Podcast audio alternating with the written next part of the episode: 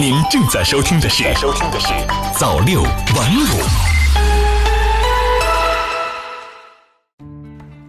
央广网四月二十二日电，全面加强知识产权司法保护的意见二十一日发布。意见明确，我国将全面加强知识产权保护，对情节严重的侵害知识产权行为，依法从高确定赔偿数额，依法没收、销毁假冒或盗版商品以及主要用于侵权的材料和工具。意见强调，要依法制止知识产权领域不诚信诉讼行为，研究将伪造证据、恶意诉讼等不诚信的诉讼行为纳入全国征信系统。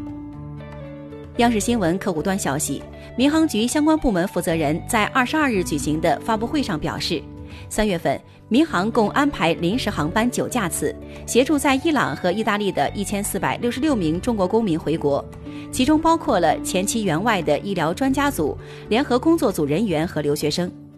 四月份以来，截至四月二十日，共执行了临时航班十一架次。协助在英国、美国、意大利、西班牙等国的两千零九名我国公民回国，其中包括留学生一千七百三十四人。新华社北京四月二十二日电，记者从北京市商务局获悉，疫情期间餐饮服务单位经营服务指引四点零版近日正式对外发布，指引明确要求，体温正常且北京健康宝状态为未见异常者方可进入餐厅就餐。餐饮单位停止承办酒席宴会等群体性聚餐活动。新华社青岛四月二十二日电，青岛森林野生动物世界二十二日宣布永久停止动物表演，今后将通过系列主题科普活动等形式介绍动物习性，宣传保护野生动物的相关知识。新华社澳门四月二十一日电，澳门特区行政长官贺一诚二十一日在立法会表示。目前，澳门轻轨只有荡仔线，今年会开展轻轨东线的咨询，并会尽快开展石排湾线和横琴线的工程。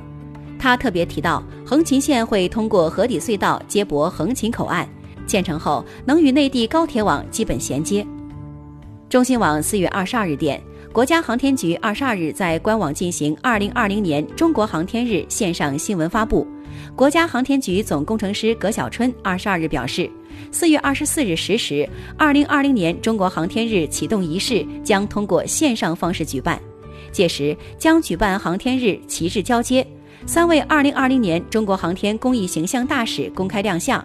二零二零年航天日宣传片将发布，中国首次火星探测任务名称、任务标识将公开等等。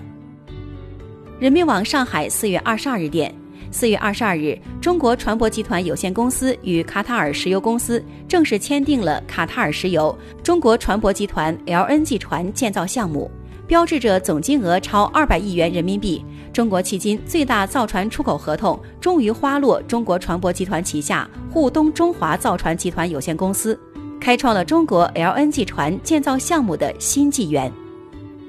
中新网客户端四月二十二日电，二十一日。国际乒联公布了由球迷票选出的二十一世纪最强女乒五人梦之队，国乒占据四席，张怡宁、丁宁、刘诗雯、陈梦入选。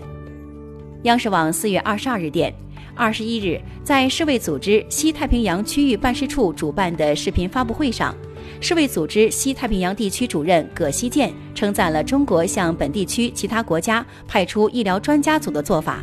他说：“中国等抗疫经验丰富的国家分享经验，能帮助其他国家强化应对疫情的能力。中国的做法是值得鼓励和支持的。”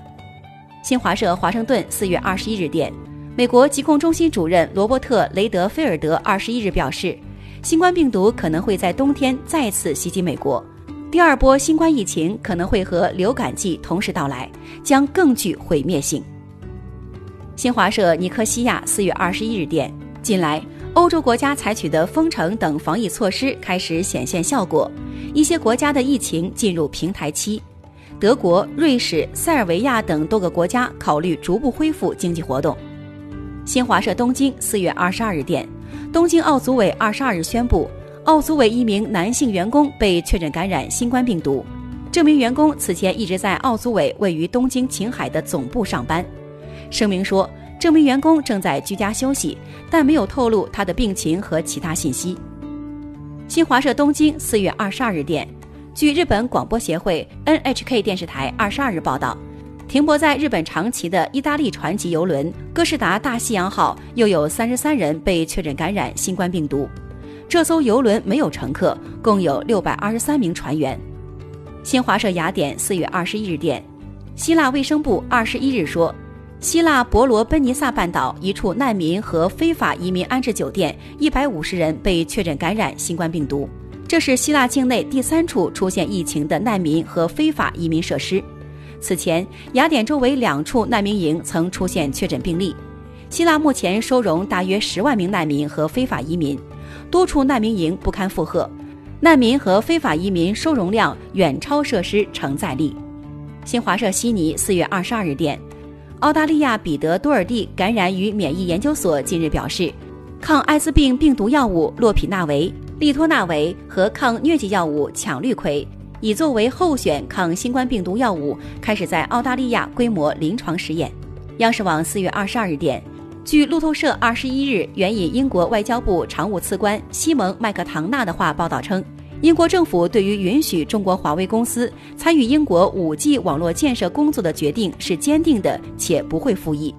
此前，美国一直在向英国施压，敦促其不要使用华为设备。华为公司已多次否认美方相关指控。